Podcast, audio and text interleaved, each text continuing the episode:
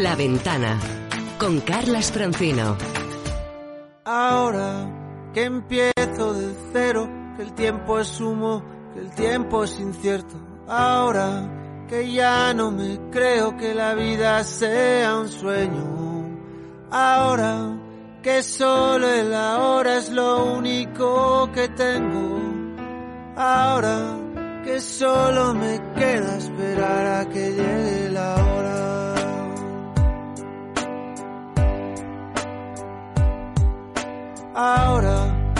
Cada suspiro es un soplo de vida robada la muerte. Ahora que solo respiro porque así podré volver a verte. Ahora que ya no me importa que la vida se vista de negro.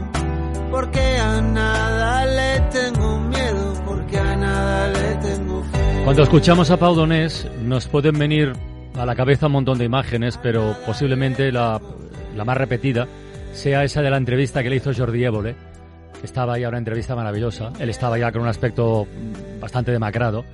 Pero Pau, desde que, desde que tuvo un diagnóstico de cáncer, eh, mandó un montón de mensajes sobre cómo hacer frente a esta enfermedad y a problemas serios de, de salud en la vida. Pero es verdad que tanto él como cualquier otra persona en esa situación necesita, necesita ayuda. Y una de las vías de ayuda más importante, importantísima yo diría, es la de los cuidados paliativos, que por desgracia y de forma un tanto incomprensible siguen siendo una gran asignatura pendiente en España. A mí me gustaría decir, y decirlo además desde la experiencia reciente que como tanta gente he podido tener, que los cuidados paliativos no son exactamente o no deberían explicarse como algo para ayudar a morir, sino para tener calidad, de vida cuando van mal dadas. ¿eh? Sería un, una mirada un poco, un poco diferente. Para entrar en materia, de la misma forma que contamos la historia de Pau aprovechándonos de su música, sería interesante conocer detalles de una historia concreta.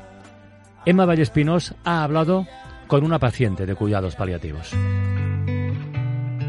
Cuca es una mujer extremeña de 58 años. Hace seis, en una revisión, fue diagnosticada de cáncer de mama. Fue mi hermana la que me dijo, eh, no, no tienes ningún tipo de revisiones, y por qué no vas, y por qué no vas. Y por el empeño de ella, pues dije, pues mira, voy a ir a ver si por lo menos eh, la callo un poco.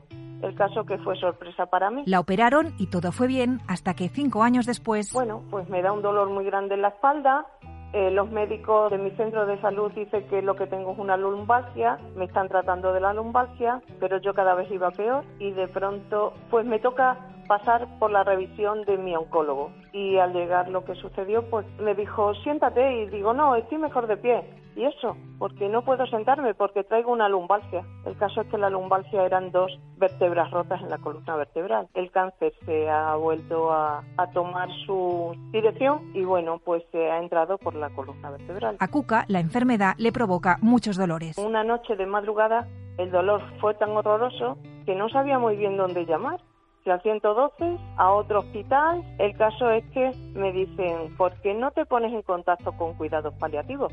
Y eso fue lo que hizo. Y eso fue lo que hizo. La mayoría de nosotros asociamos los cuidados paliativos a la etapa final de la vida y no es así. Cuca los describe de esta manera. Una ayuda que se tiene a enfermos que están bastante mal o pasan por una etapa de su vida en la que necesitan eh, unos tipos de cuidados que normalmente no suelen darse. Incluyen asistencia médica y psicológica. Cuca admite que hay mucho desconocimiento. Deberíamos de saber lo que son los cuidados paliativos, que están ahí siempre que los necesitemos. Ojalá y todas las personas tuvieran este tipo de ayuda, que sé que a nivel general de toda España no es así. Y me parece muy importante que una persona cuando necesita tantísimo apoyo eh, los tenga ellos mucho, mucho. También en los cuidados paliativos hay inequidad territorial. No todos los ciudadanos pueden acceder a los mismos cuidados en nuestro país. Cuca no quiere ni imaginar lo que sería su día a día sin contar con este servicio. Me parecería muy importante que todos nosotros conociéramos lo que son los cuidados paliativos. Hace unos meses yo era como cualquiera de, de vosotros. Era una persona que tenía muchísimo movimiento, pero ahora, ahora mismo, eso dejó de existir y gracias a estas personas de paliativos yo he podido seguir también tirando para adelante. Los cuidados paliativos han mejorado mucho su calidad de vida. Pues para mí ha sido, pues no sé cómo explicaros, ha sido algo especial. Ha sido dar con un grupo de personas que te escuchan, que te apoyan. Para mí, ese grupo de personas que entra desde lo que son los médicos hasta lo que es la limpiadora de cuidados paliativos, son personas, como yo digo, son ángeles especiales que han pasado por mi vida. Diez comunidades autónomas tienen leyes territoriales sobre cuidados paliativos, pero en la actualidad no existe una ley de ámbito nacional. Vanessa Jorge, buenas tardes. Hola, buenas tardes. Vanessa es responsable de atención psicosocial en la Asociación Española contra el Cáncer en Madrid. Está especializada en psicooncología y cuidados paliativos. Y voy a coger lo último que escuchábamos de la protagonista del reportaje. ¿Para qué serviría una ley nacional de cuidados paliativos? ¿Qué pasa? ¿Que el código postal influye a la hora de recibir un tipo de atención u otra? Sí, lamentablemente sí, sí que influye, ¿no? Eh, ¿Para qué serviría esta ley? Para homogeneizar que realmente se cumpla este derecho, ¿no? Y que todas las personas que necesiten atención y cuidados en el final de la vida realmente lo tengan. Vanessa, ¿lo, he dicho bien antes o he ido un poco demasiado lejos con lo de que cuidados paliativos no, no, no, no son, no es algo para ayudar a morir, sino para mantener una cierta calidad de vida cuando, cuando vienen mal dadas. Efectivamente, es eso exactamente. A, lo mejor se parece, pero no es exactamente lo mismo, ¿no? No, exacto. Es precisamente eso. Los cuidados paliativos, lamentablemente, como no están todos los recursos que nos gustaría, eh, llegan muchas veces al final, en últimos días. Nosotros diferenciamos cuidados paliativos o últimos días, que es cuando la persona vaya, ya va a fallecer. Entonces, precisamente lo que queremos es que lleguen antes. Es lo que acabamos de escuchar con este ejemplo, ¿verdad? Para aportar la mayor calidad de vida posible en el final de la vida, que también hay que cuidar en esos momentos. El tiempo que viva la persona. Eso sí que es importante, ¿no? Acompañarla en todo ese proceso, no llegar en los últimos días. Otra cosa que ha dicho Cuca, que es importante que todos sepamos qué son los cuidados paliativos, Vanessa. ¿Son un servicio, son un privilegio, son un derecho? ¿Qué, qué son? son un derecho, ¿no? Y por eso reclamamos precisamente esta ley estatal, porque son un derecho. Todos tenemos derecho a, a, tener una muerte pues digna y una muerte pues tranquila, aliviada, ¿no? Y de eso van los cuidados paliativos, de prevenir y aliviar el sufrimiento, no solo físico, sino también emocional, social y espiritual. Hay que intentar dar una atención integral y multidisciplinar. ¿Eso en qué se traduce? Es decir, un equipo de cuidados paliativos, ¿qué figuras debe incluir? Eh, médicos, psicólogos, decía ya, la limpiadora también. ¿Qué debe incluir? Pues debe incluir sobre todo medicina, enfermería, psicología, trabajo social. Son, son las piezas claves para dar este abordaje multidisciplinar. Luego también profesionales que se encarguen más de la parte espiritual. Entiendo que la paciente cuando decía la, limpiadora de cuidados paliativos, a veces se activan servicios de ayuda a domicilio. Sí, asistencia social, ¿no? Un poco. Sí, pues ayuda a domicilio para descargar a la, a la persona que cuida y que está ahí al frente, entonces les ayudan a veces pues con el aseo del paciente o de la paciente, con las cosas del hogar un poco para descargar, bueno, pues un poco todo el mm. proceso final. Oye, Vanessa, un diagnóstico de, de cáncer complicado, digamos, eh, en fin, hemos escuchado la música de Pau, eh, el ejemplo de, de esta mujer eh, necesita un proceso, me imagino, de, de, aceptación de todo. ¿Cuáles son los consejos básicos si te cae una cosa de estas encima? O cerca, o si te cae cerca. Bueno, pues lo primero es ese proceso precisamente, ¿no? O sea, darse tiempo para procesar toda la información. No es nada fácil. Recibir un diagnóstico, independientemente cómo llegue, porque hay diagnósticos que llegan ya en una fase avanzada. Ya y es verdad que hay poco margen a lo mejor de tratamiento, pero independientemente en qué momento llegue ese diagnóstico o en qué fase llegue, eh, hay que darse un tiempo para procesar. Es un jarro de agua fría para el que nadie estamos preparados, nadie, ¿no? Y de repente asumir esto y asumir que nuestra vida puede correr peligro, porque el cáncer se asocia, ¿no? También a, la pérdida de nuestra vida o al empeoramiento, sufrimiento, dolor. Bueno, pues hay que procesar y por eso es importante tener ayuda también desde el momento del diagnóstico, ¿no? Tú tienes mucha experiencia. ¿Qué, necesita exactamente un paciente oncológico en esa situación? ¿Qué necesita? Pues necesita eh, yo, claro, es que soy psicóloga, entonces, eh, y además responsable de atención psicosocial. Yo creo que necesita, aparte de todo el cuidado médico, mucho apoyo emocional y social. Atender todas las necesidades sociales que también aparecen acompañadas al diagnóstico.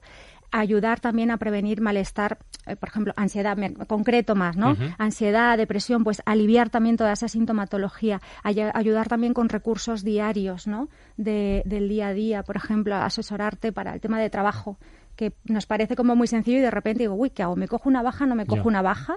Pues para eso ayudaríamos, ¿no? Todo este, todo este asesoramiento y acompañamiento. Pero entonces, ¿en qué fase del proceso de la enfermedad es recomendable o tú recomiendas acudir a, a los cuidados paliativos? Desde el primer momento. Desde el primer momento. Claro, los, bueno, los cuidados paliativos entrarían, eh, lo determina sobre todo el proceso de enfermedad, es decir, la fase y demás, ¿no? Eh, intentamos intervenir siempre de manera multidisciplinar desde el momento del diagnóstico, independientemente de la fase. Los cuidados paliativos deberían entrar un poquito más adelante cuando pues ya las líneas de tratamiento pues ya se han, ya no se han utilizado, ya a lo mejor no hay tantas líneas de tratamiento o ya hay un pronóstico que los médicos en este caso nos dicen, pues bueno, que la enfermedad está avanzando, se está extendiendo y que por tanto ya no se puede curar la enfermedad, pero ahí es cuando tenemos que cuidar.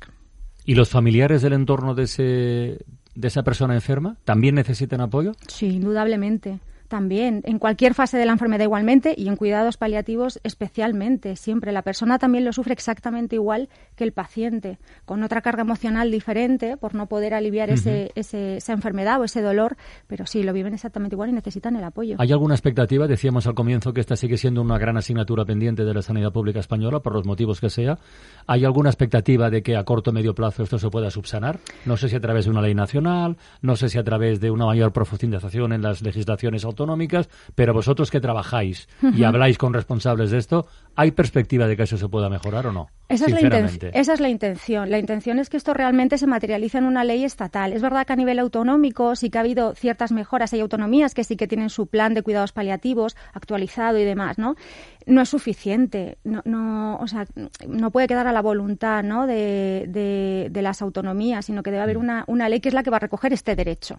La ley estatal es la que va a recoger este mm. derecho. Sé que se está trabajando, sabemos que se está en ello y lo ideal sería que esto realmente se, se llevara a cabo y se materializara. No solo ponerla en marcha, sino luego también hacer el seguimiento. Vanessa, ¿te puedo hacer una pregunta así un poquito personal para terminar? Venga. Llevas un montón de años eh, con esto. Eh, con esto que es duro, al menos visto desde fuera es algo realmente complicado. ¿En algún momento has flaqueado o te has planteado decir tengo que parar?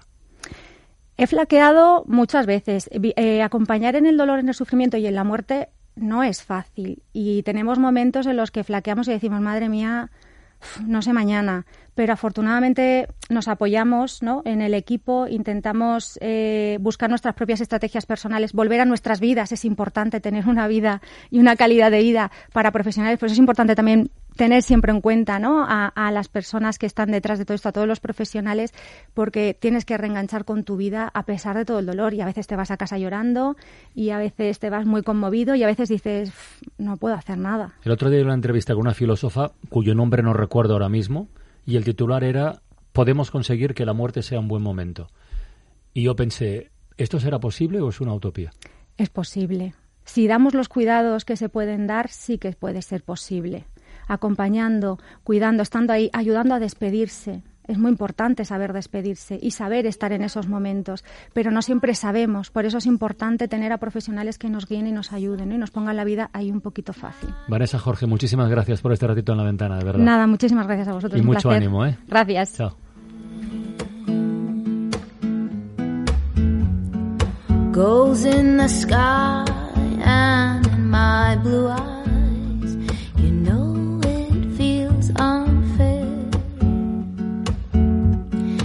Magic everywhere.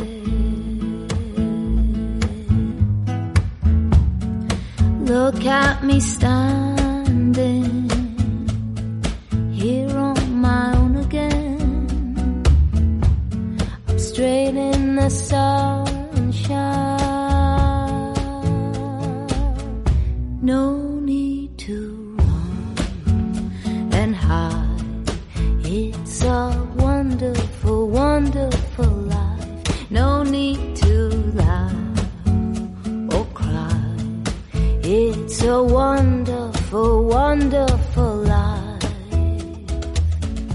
ventana con Carlas Francino.